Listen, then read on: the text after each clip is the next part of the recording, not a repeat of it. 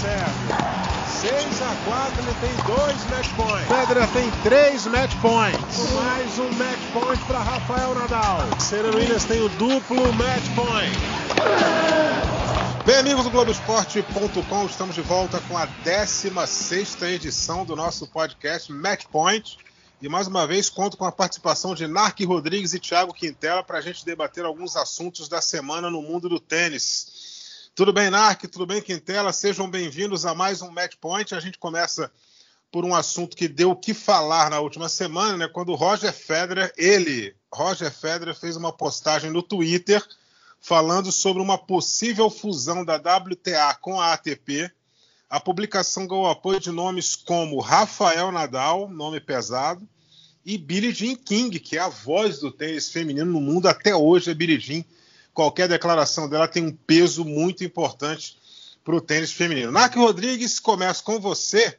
Né, o que você acha dessa possibilidade? E na sequência eu gostaria de ouvir também a opinião do Thiago Quintela. Abraço, amigos. Mais um match point aqui. Né, muitas notícias, né? Você vê que o, o, o circuito está parado, mas as notícias não param de chegar, né? Você vê que então, a gente está sempre bem abastecido aí.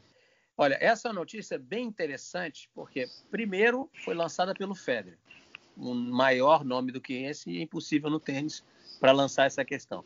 E depois, dentro desses, além dessas pessoas, desses jogadores aí, Nadal, Billie Jean King e outros também se manifestaram a favor, teve um artigozinho, uma, uma nota do André Gaudenzi, que é presidente da ATP, e disse que ele já estava, já estavam conversando sobre isso, estavam conversando desde janeiro ou seja, não foi uma coisa aleatória assim. O Federer já devia ter algum tipo de informação ali de que as, vamos dizer assim, as negociações ou aquele brainstorm inicial já estava em curso. Eu acho uma ótima, vai facilitar muito para os fãs, né, os circuitos integrados, vai ficar mais fácil também para você vender os direitos de transmissão, né? Afinal de contas, tudo depende daquelas coisas de audiência, um direito é mais caro que o outro, pessoal gosta de assistir mais mulher, mais homem, aquela história toda, não, você unifica tudo. Eu acho que é uma boa ideia, só que não é tão fácil quanto se parece para colocar em prática, né? São muitas questões envolvidas aí, muitas mesmo, muitas logística, tudo. Mas a ideia em si, ela é ótima. É, eu, eu também acho a ideia muito boa. É, tiveram mais tenistas ali que, que deram, entre aspas, uma cutucada no Federer, né? Que que falaram que ele que ele meio que se, se precipitou por algo que já estava sendo discutido como se fosse uma ideia dele, assim, sabe? Ficou uma coisa meio estranha. O Pospizil, por exemplo, deu uma zoada nisso, assim, falou, nossa, que interessante, nem parece que a gente já estava discutindo isso há tanto tempo.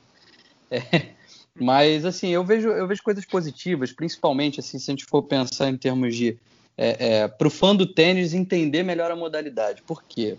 Quem é, quem é aficionado, maluco pelo tênis, acaba entendendo um pouquinho melhor, mas o público em geral, para pessoa de ocasião, às vezes fica um pouco confuso. De você ver os torneios WTA e ATP terem níveis diferentes, acontecerem em lugares diferentes, lugares diferentes até tudo bem, mas terem níveis diferentes, darem pontuações diferentes, às vezes nos mesmos torneios, como são principalmente nos grandes lãs, às vezes em, em locais iguais, assim, por exemplo, o Masters 1000 de Madrid acontece junto com o WTA Premier, e aí, tipo, você tem pontuações diferentes. Enfim, isso é, isso, isso é meio complexo de se entender. Então, eu acho que essa unificação acabaria sendo mais prática, mais fácil é, pro, pro, pro, pro, pro fã do tênis mesmo. E eu acho que outra vantagem também, é, principalmente para as mulheres nesse caso, é que talvez elas conseguissem uma, uma voz mais forte para ser ouvida. Porque, por exemplo, a gente, tá, a gente vai discutir daqui a pouquinho, né, repercutir mais uma vez sobre o fundo para ajudar os, te, os, tenistas, né? É, o pessoal que está aí depois do top 200 e tal, que certamente está com um pouco mais de dificuldade para se manter no circuito. Mas e as mulheres, né? Porque assim, elas têm ainda mais dificuldades, porque as premiações são mais baixas, é, sabe? Então, assim, você está fora do top 100 feminino já é assim algo muito complicado para sobreviver, ganhar dinheiro com tênis, né? A gente vê a própria é, Teliana Pereira, que foi top 50, não é uma pessoa que é, fez muita grana com tênis. Se fosse um cara que chegou ao top 50, certamente a, a história seria um pouco diferente. Então, acho que esses benefícios acabam ajudando um pouquinho aí no tênis feminino também se a gente tiver essa junção. Mas claro que, como o Narco falou, vão ter alguns problemas, alguns empecilhos. é, tem dinâmicas diferentes, tem o interesse do público que é diferente. A gente, aí a gente não pode ser hipócrita e, dizer que, pelo menos nesse momento do tênis que a gente está vivendo, é, o tênis masculino tem mais atenção porque a gente está vivendo uma era com Rafael Nadal, com Roger Federer, com Djokovic, que atrai muita atenção, e a Serena, que era o grande chamariz em baixa, a, a, a Sharapova acabou de parar, né, que tinha também uma grande rivalidade com a Serena. Então, até você criar uma nova história dentro ali do, do, do tênis feminino, né, um nome forte, uma rivalidade grande, é, você acaba realmente diminuindo um pouco essa, esse, essa vontade do público de estar ali, de assistir, de lotar muitas quadras, é, como a gente já teve em outros tempos. Então, eu acho que isso acaba até fortalecendo de alguma forma o tênis feminino, mas é preciso ter cuidado, é preciso é, entender bem. E eu acho que eles estão indo por esse, por esse caminho de entender muito bem como funciona tudo, discutir todo mundo para tentar ver o que, que dá para mexer e chegar a um denominador comum. Até porque eu acho é, que elas, e... elas, não têm três categorias de torneio, elas têm. Porque o, masculino é Masters 1000, ATP 500 e ATP 250. Elas têm o Premier Mandatory, Premier, tem o International e tem mais um embaixo. Você tem quatro categorias. É, tem o 125K, tem o 125K que equivale mais ou menos ao que é o Challenger, né? Que seria o ATP Challenger. É mais ou menos é. isso, mas é, não é mas exatamente então, igual. É, então, então elas têm três categorias também, mas eles, elas colocam isso, pelo menos no calendário, como se fosse um torneio da WTA mesmo, é porque elas não têm essa, né? Se, dali é challenge, é só. Né? Não sei como é que funciona, porque, por exemplo, o challenge já tem três categorias no masculino e depois os futures. Então, para fazer essa junção, é muita coisa a ser discutida, entendeu? Unificar todas essas premiações e principalmente as pontuações. Por exemplo, o Grand Slam masculino, o vice-campeão leva 1.200, o, o feminino leva 1.300. Uhum. Só, aí a gente, só aí a gente já teria uma diferença no, no, nos, nos, quatro principais torneios do mundo, né? É. É, eles teriam que, que ajustar é, é, categorias de torneio, ajustar direitos de transmissão de TV, ajustar locais de realização de torneio. Por exemplo, você pode citar aí é, o que vai vir à minha cabeça aqui é, é Amélia Island, é um torneio que só joga o feminino, né? E a semana de Amélia Island vai ter que ter a logística para jogar o masculino também. Não, mas aí, aí você não, vê, é, não haveria é. necessidade é, de você ter sempre o torneio simultâneo. Você pode ter. É, você vai espalhar agora. Tem um lado bom. Você vai espalhar a quantidade, como, como a WTA tem, tem os dela, e às vezes na mesma semana a TP tem os dela. Se todo mundo puder jogar em todos os torneios que estiverem acontecendo numa determinada semana, você vai espalhar o leque de possibilidades de atuação. Só que aí você tem que ver também uma unificação de patrocinadores das duas associações se os patrocinadores vão caminhar lado a lado. Questão de direitos de TV. Né? É, mas isso aí, por exemplo, porque tem gente que já adquiriu o direito de TV da WTA e não é. pode ser. É, é, é isso, isso, tudo tem, tem que, ser ajustado. Negociado. Quem, quem empurrou isso lá para frente, os direitos negociou lá para frente, tudo. Mas, por exemplo, os patrocinadores, se você juntar, talvez fique até mais barato um pouco. Eles não precisam colocar tanto dinheiro, já que vai ser dividido por mais gente. É. Entendeu? Uhum. Também pode até ajudar é, os patrocinadores. E, e, tem também, e tem uma vertente aí que isso não ficou muito claro para a gente de como seria feita essa fusão. Mas o que parece também é que você pode acabar tendo uma fusão em termos de gestão da coisa, mas que você seguiria ainda com como se fosse um ATP e um AWTA separados. Assim, você vai ter uma unificação talvez de premiações mais equilibradas, é, pontuação de ranking, é, categoria de torneio, mas como o Narc falou, não necessariamente os torneios precisam estar no mesmo lugar, precisam ser gigantescos. Às vezes até esses patrocinadores podem ir um, alguns para um lado, outros para o outro, sem muita é, é, sem muito problema. Mas às vezes, por exemplo, uma outra coisa que a gente não falou, as regras. A gente tem regras diferentes, né? A WTA, por exemplo, você pode ter o, o, o treinador lá na quadra para conversar com, com, com, a jogadora. Sim. E na ATP isso não tem. Então você tem alguma... E, e certamente para o fã de tênis, que de repente não assiste muito WTA e se depara em algum torneio da WTA que resolva assistir com o treinador conversando com a, com a tenista, certamente se espanta, fala, como assim? Peraí, mas, é, é, é mas isso nunca aconteceu? Será que isso está certo? Então, assim, é. acaba apare aparecendo uma coisa que, puxa, por, por, que, que as regras são diferentes? É o mesmo esporte. Então, assim, é, eu acho que nesse sentido, eu acho que, que, que vai para um caminho melhor. Aí, se vão ter mesmo patrocinadores, onde é que vão ser os torneios, eu acho que são coisas que de repente nem vai mudar tanta coisa assim. Mas vamos, ver como é que isso vai avançar. Eu acho que ter essa conversa é importante para a evolução do, do, do, do, esporte, né? Eu acho que isso é importante. É, e, e o Vazek Pospicil, né, rapaz? Ele dando a ironizada no Roger, né, meu irmão? É o mesmo que o, o, o, o Márcio Teodoro, zagueiro do nosso brilhante e glorioso Botafogo do Narc Rodrigues, estivesse dando uma zoada no Pelé, né?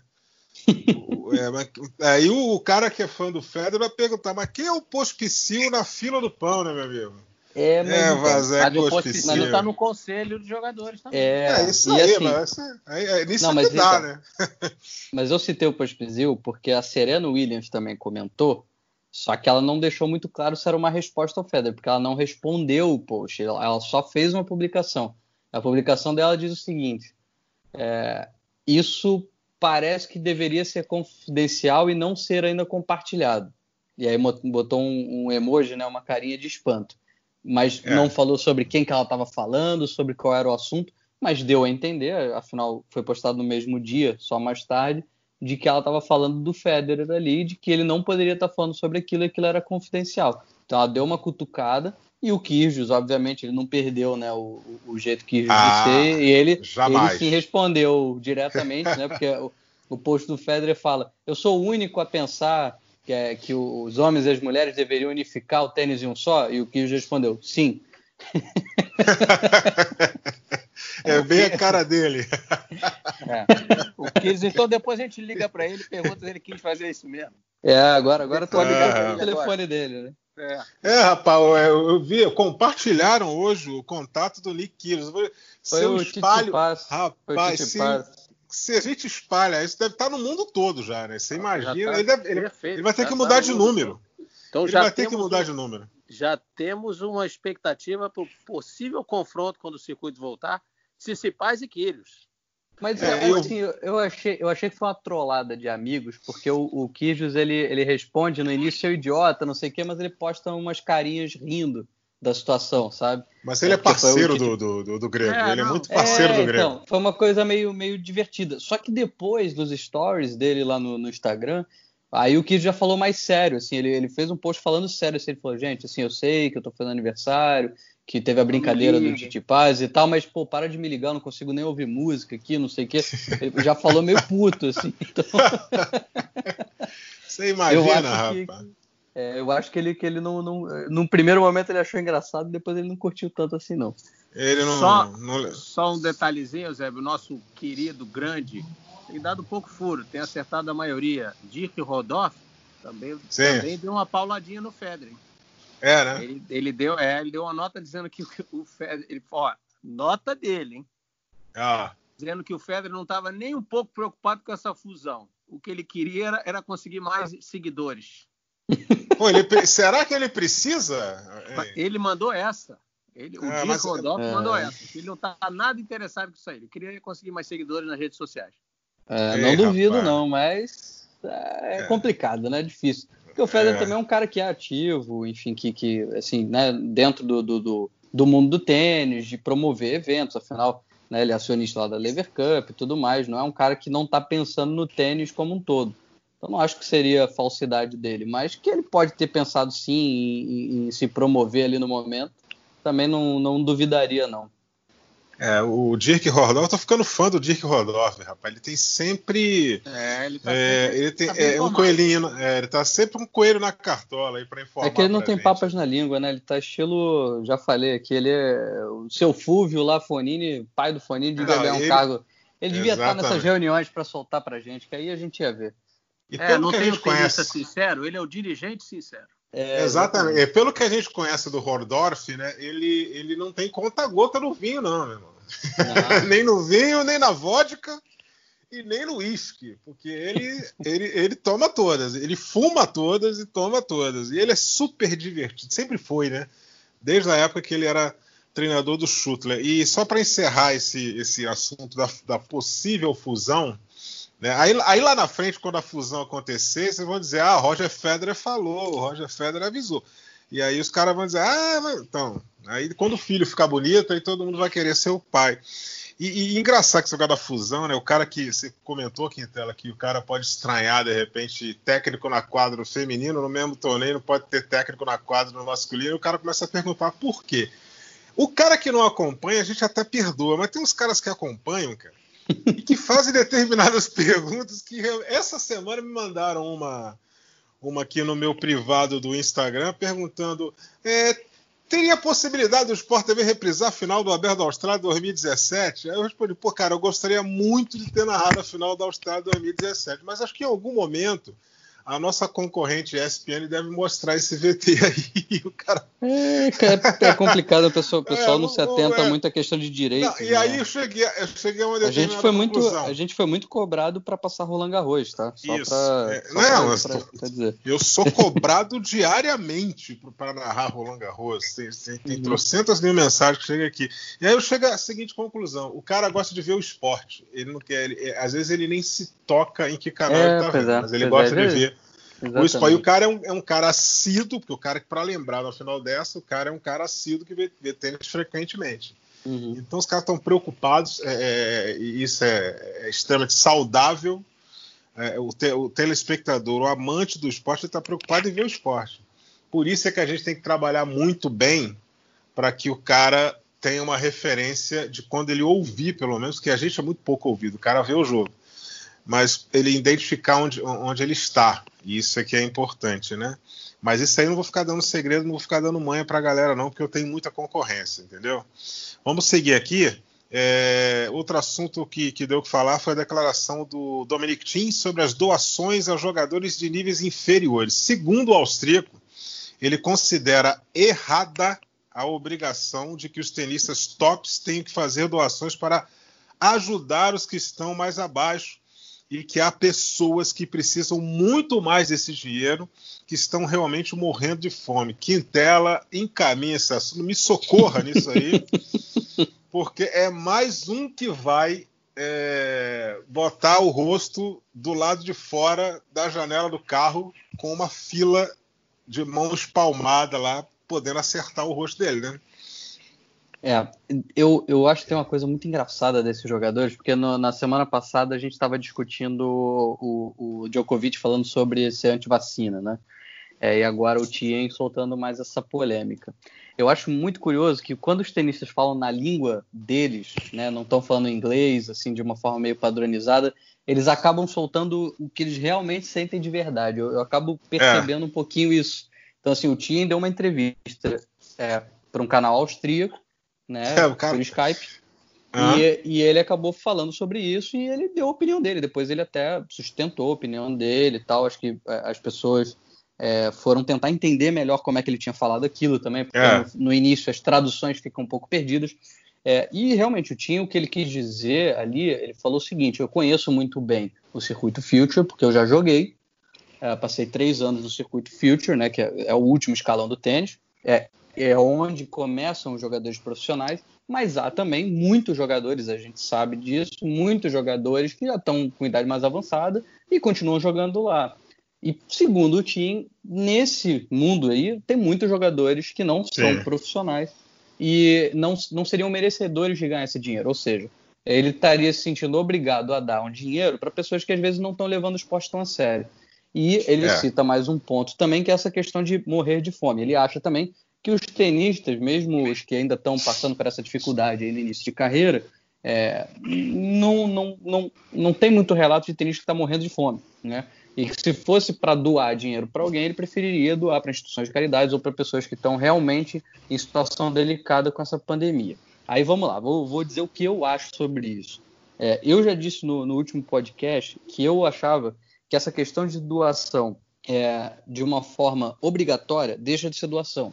Então, assim, você obrigar o cara, como eu falei nos casos Thiago Monteiro, do Hugo Delien, que tem uma moeda desvalorizada, terem que doar para caras que estão mais embaixo deles, às vezes isso não faz tanto sentido. E eu acho que o cara tem que se sentir confortável de fazer uma doação. Ele fala, pô, tem uma galera aqui que realmente está precisando, vamos dar uma ajuda para essa galera se manter na carreira e tudo mais.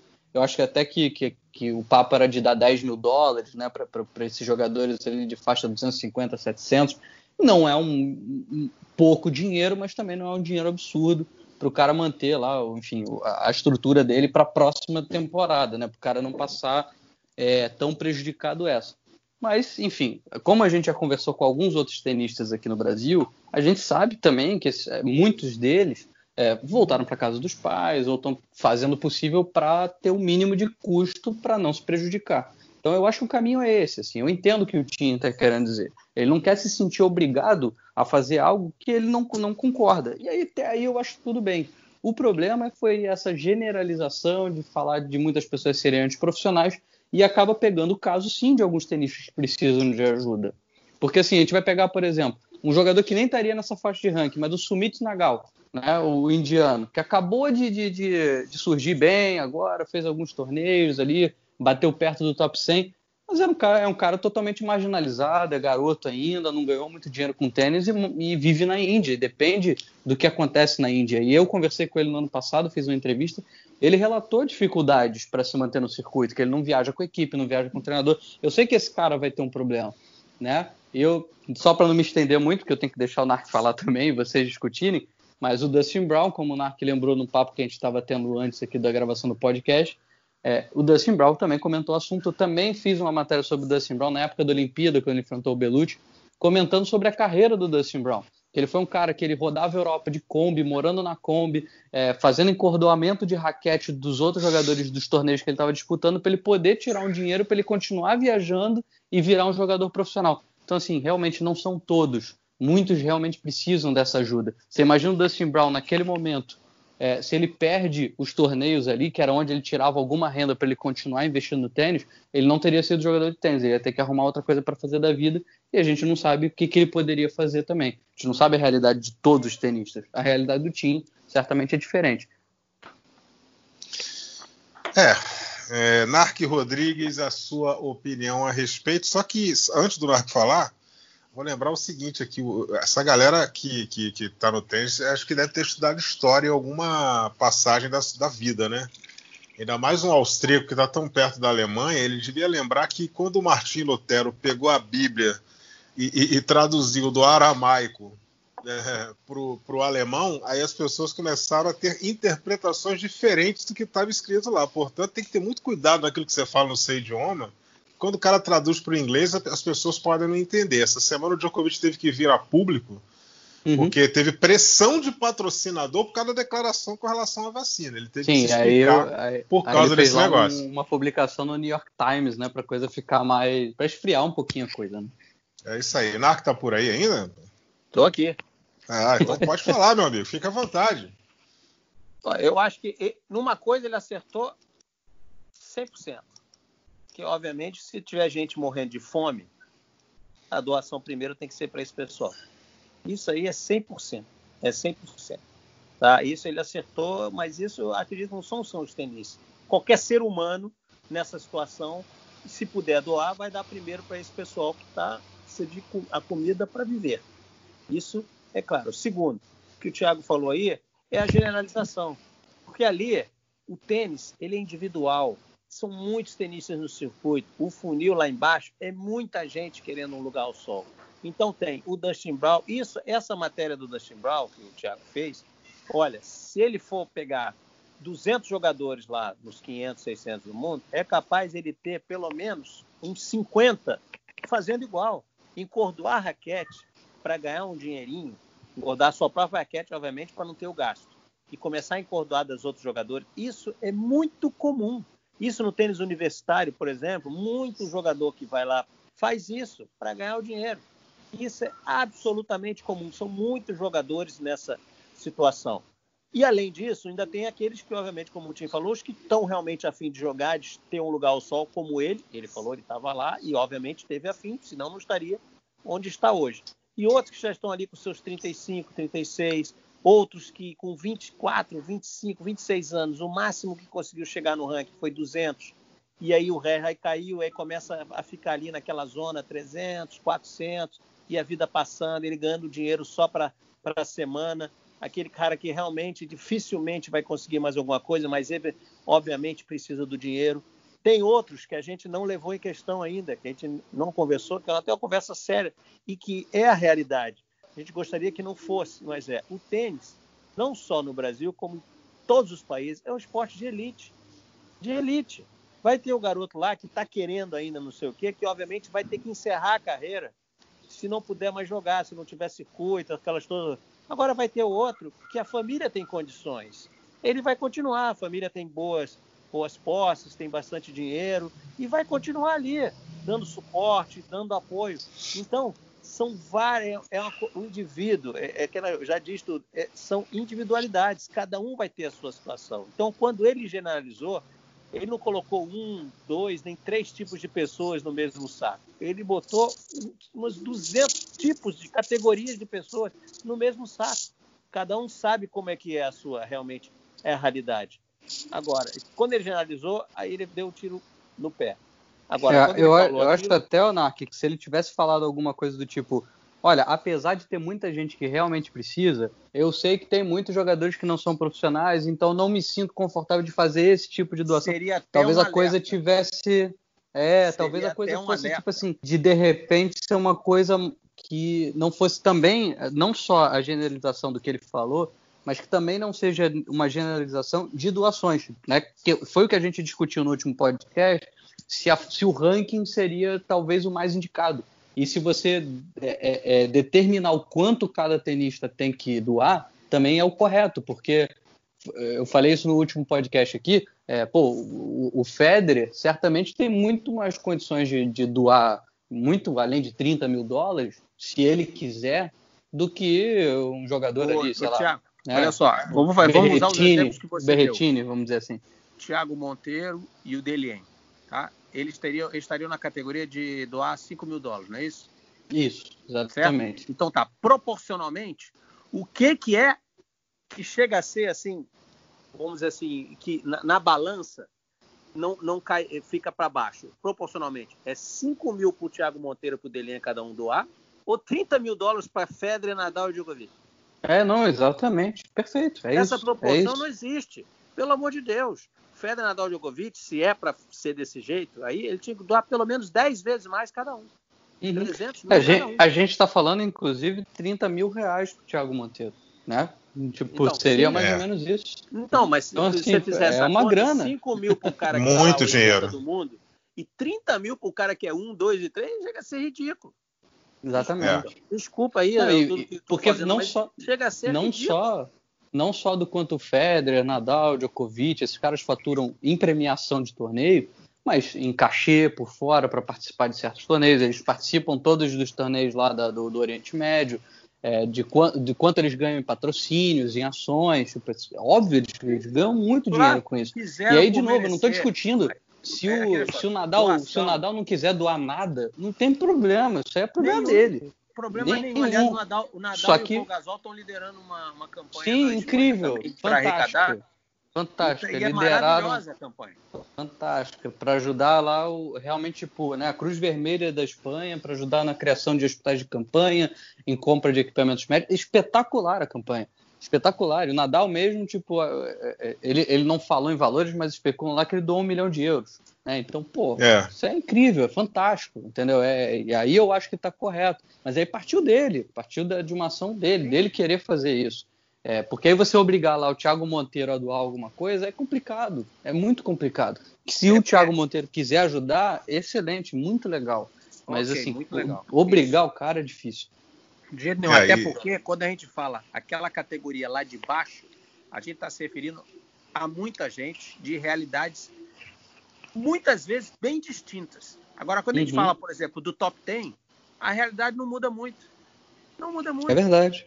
Do top 10, do top 15 ali, não muda muito. São todos caras já estabelecidos na carreira, alguns jovens, que bom, como o Tim, o Zverev, o Tsitsipas, mas já milionários. Esses caras, seria mais fácil você estipular uma doação, entre aspas, sempre, porque senão, como você bem lembrou, não seria usada a palavra doação, uma, uma obrigação de doar tanto, X. Esses caras teriam condições, todos eles, de absorver esse X. Mas para baixo fica muito mais difícil.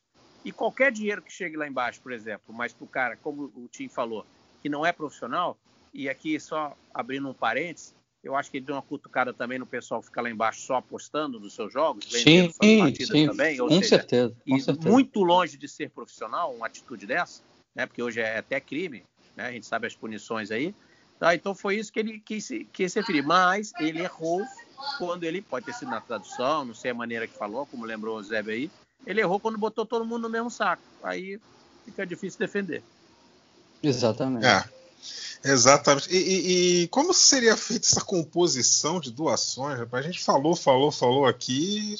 Quer dizer, é, vocês falaram tudo e, e, de repente pode, de uma forma ou de outra, pode não ter justiça de um lado, pode ter justiça do outro.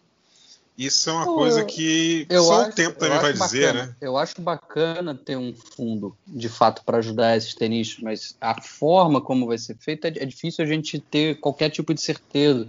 O Narc, no último podcast, falou alguma coisa do tipo, como se fosse um empréstimo para esses caras, que torne os torneios bancassem um empréstimo, não é isso? E aí, é, na hora das premiações, depois fizesse uma compensação e tudo mais. Alguma Você coisa desse sentido. Porque se o, cara, se o cara não for tão bem, pô, paciência, tudo beleza, entendeu? O cara não vai precisar pagar aquele dinheiro. Mas se o cara for ganhar muito mais depois, pô, dá para compensar e aí não, não, não, tira tanto, consegue distribuir melhor para os outros, enfim. É, é muito difícil fazer essa conta, porque se a gente pegar aqui entre os 250 e os 700, só de brasileiro, a gente tem o Tomás Belucci, né? Que está em é. 289 hoje o Orlando Luz, Felipe Meligeni, que são, são né, jogadores que tiveram uma estrutura melhor, um apoio da CBT, é, coisas assim. O Tomás Belucci nem se fala, foi 21 do mundo, mas está nessa faixa de ranking hoje. E você tem, por exemplo, o, o João Lucas Reis, que é um garoto que treina acabou aqui na Tênis Root. Né? Treina na Tênis Root, não é isso? Sim, Ou não, mas acabou de chegar agora, tá Sim, exatamente, mas tem uma realidade completamente diferente desses caras, entendeu?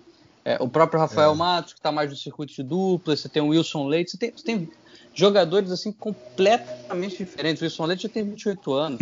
Entendeu? Então, eu tô falando... Tem o Daniel, o Daniel Dutra, que tem 31, que está lá em 540 do mundo. Então, assim, tem, é, é, muito complexo, porque são jogadores, é uma gama, o Narco falou muito bem, é um, é um mundo de jogadores completamente diferente.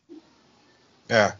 é. É como futebol, né, cara? Porque a gente vê esses salários milionários de jogadores de futebol, mas aquela história que todo analista de futebol fala, né? É, 10% dessa galera ganha num nível absurdo de dinheiro. Daí para baixo, amigão, é o camarada que joga no 15 de novembro de Jaú. O cara é que difícil, joga. Muita no... gente.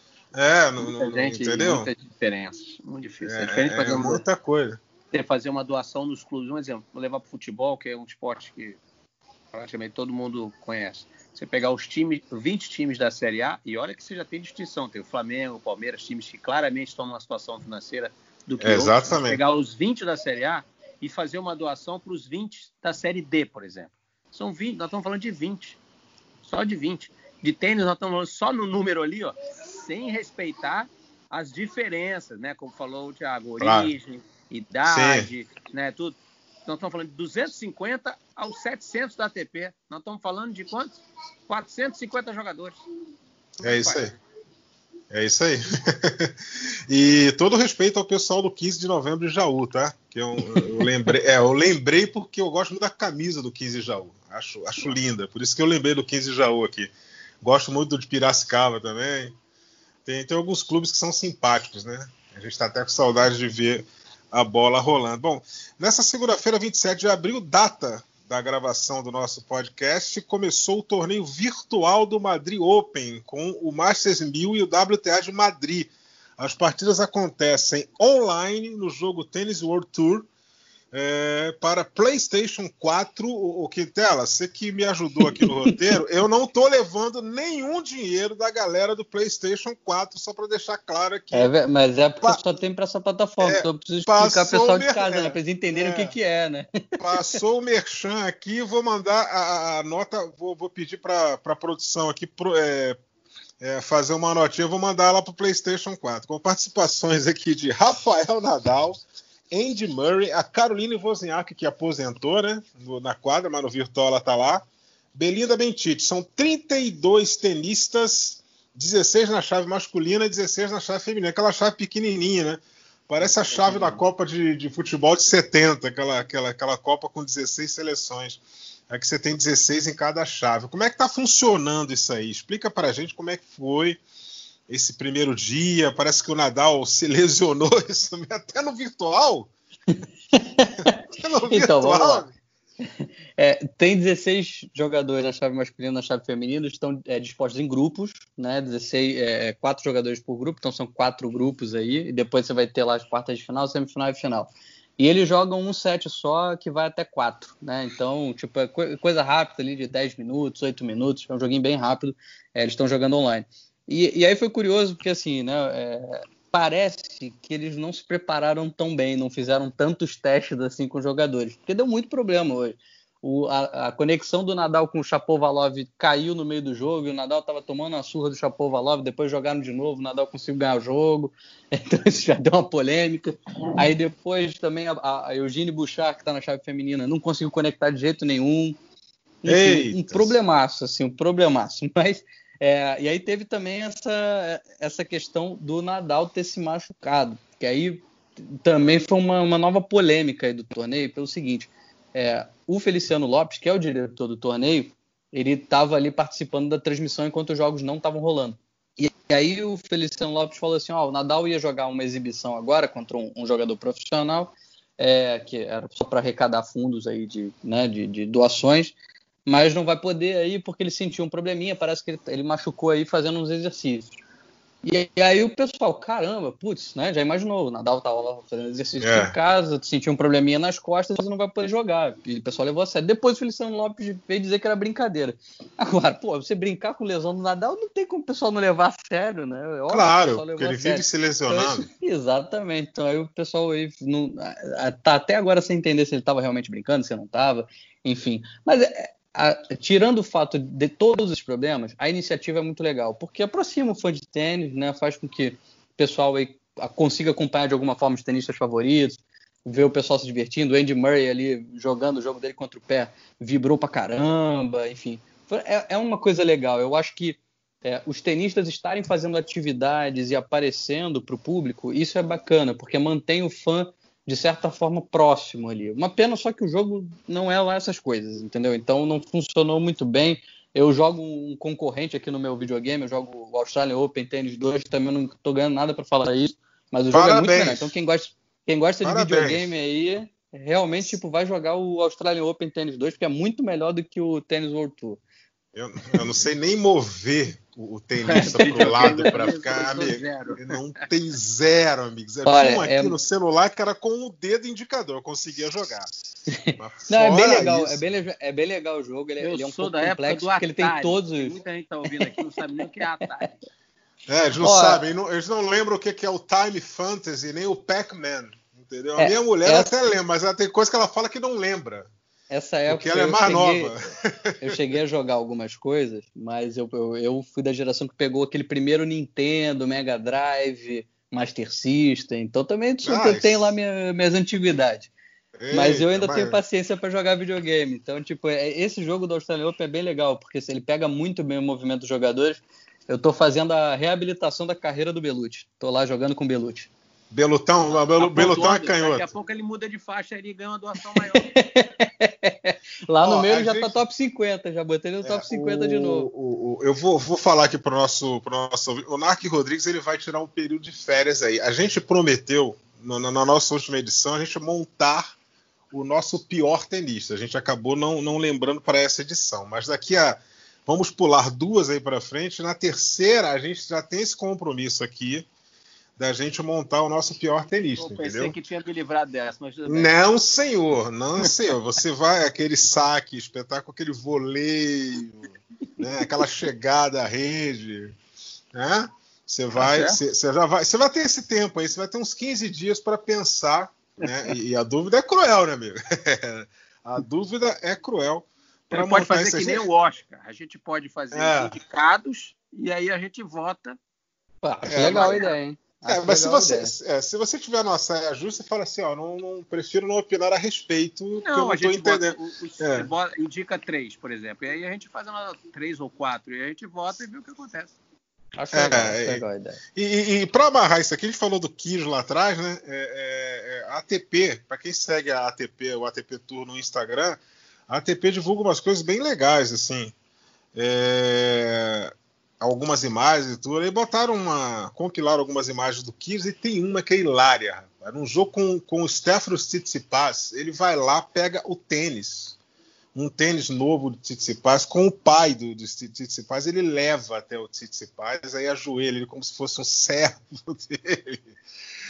E ele e, e, outro dia ele falou que o tênis que o Tsitsipas usa é tenebroso, que ele é, é uma outra marca de tênis, né? Porque ele gosta de entrar na quadra com aquele tênis de jogar basquete, aquele Air Jordan famosíssimo aí. E é de uma determinada fábrica. O Tsitsipas joga com uma outra marca de roupa que fornece o tênis para ele. Ele disse que experimentou o tênis do Tsitsipas, que é horroroso. Que arrebenta com o pé dele. Ele simplesmente detonou uma das marcas mais famosas do mundo esportivo, né? E pra, eu até indico para quem está ouvindo a gente que tem Instagram, seguir aí o ATP Tour no Instagram, tem coisas bem legais. Né? Bem Legal, legais. Sim. É, eles colocam aquele jogo dos erros, aquela, é, várias carinhas, para você identificar uma carinha que não seja aquela carinha repetida. Aí, aí de brincadeira, os caras colocaram uh, do Mike Bryan e colocaram assim: ache o rosto do Bob Bryan. Agora, você falou, você falou do Titi Paz e do, e do Kirjo, né? Hoje teve uma zoeira entre eles aí, né? O, o, o Titi Paz, ele, como hoje é aniversário do Kirjo, né? 25 anos, nesse dia 27 de abril, é, o Titi Paz postou o número do celular do Kirjo para o mundo inteiro e o Kirjo está possesso com isso. Você imagina isso? ele, vai ter que arrumar, ele vai ter que arrumar outro número. Não tem o Narc, o, o Narc me mandou aí agora há pouco o número lá para eu, eu dar uma perturbada. Já tô passando contato para um monte de gente. Já tem um amigo meu que já mandou. Hi, mate. Agora, você já imaginou se vazasse o celular do Messi, do Cristiano Ronaldo, do Roger Federer, do Djokovic, do Rafael Nadal?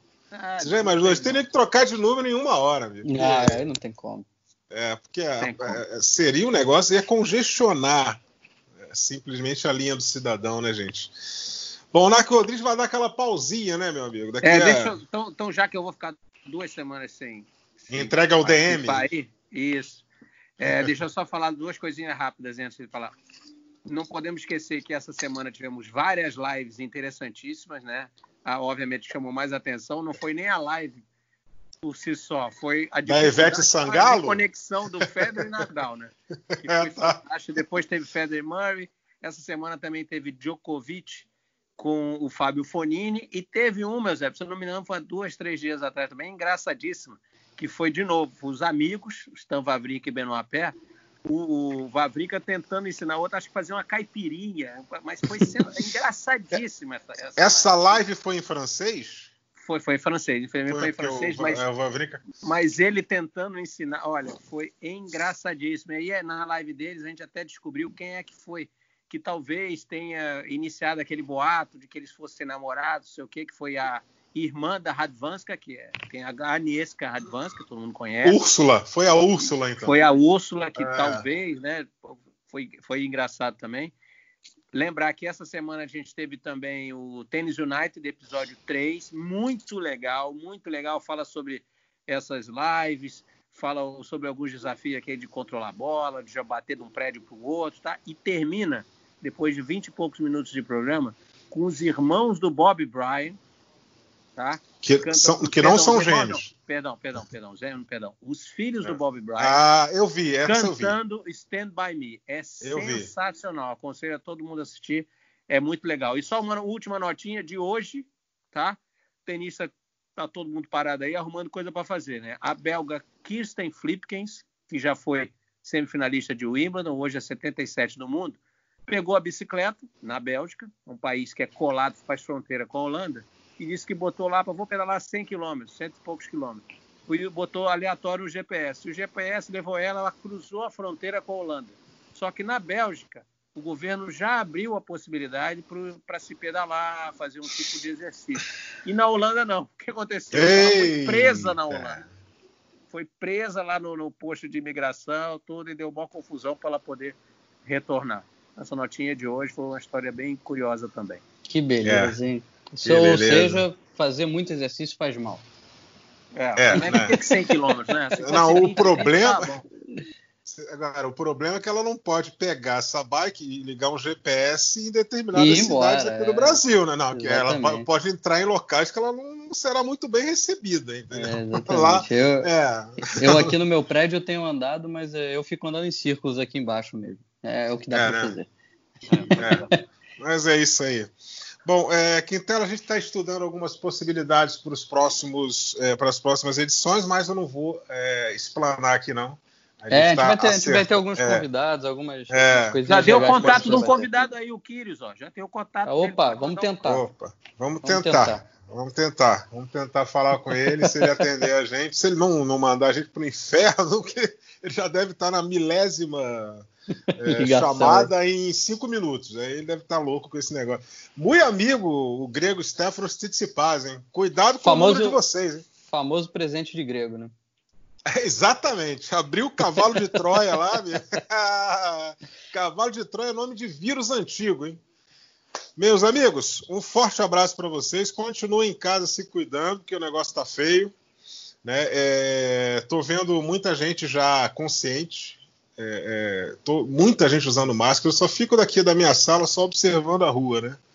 E muita gente passando de máscara aqui e, e é um momento importante porque esses dois meses serão meses difíceis para essa pandemia. Tiago Quintela, Narco Rodrigues, mais uma vez obrigado pela participação. Semana que vem estaremos juntos. O Narc vai dar um tempinho de dois programas, mas teremos convidados especiais na sequência. Quintela, obrigado. Valeu, Eusébio. Um abraço. Narc, bom descanso para você. Um a gente se vê daqui a pouquinho. Valeu, gente. Um forte abraço a todos e até o próximo encontro no Globoesporte.com com o nosso podcast. Até lá. Combinação de saque e voleio para fechar o jogo em 2 sets a 0.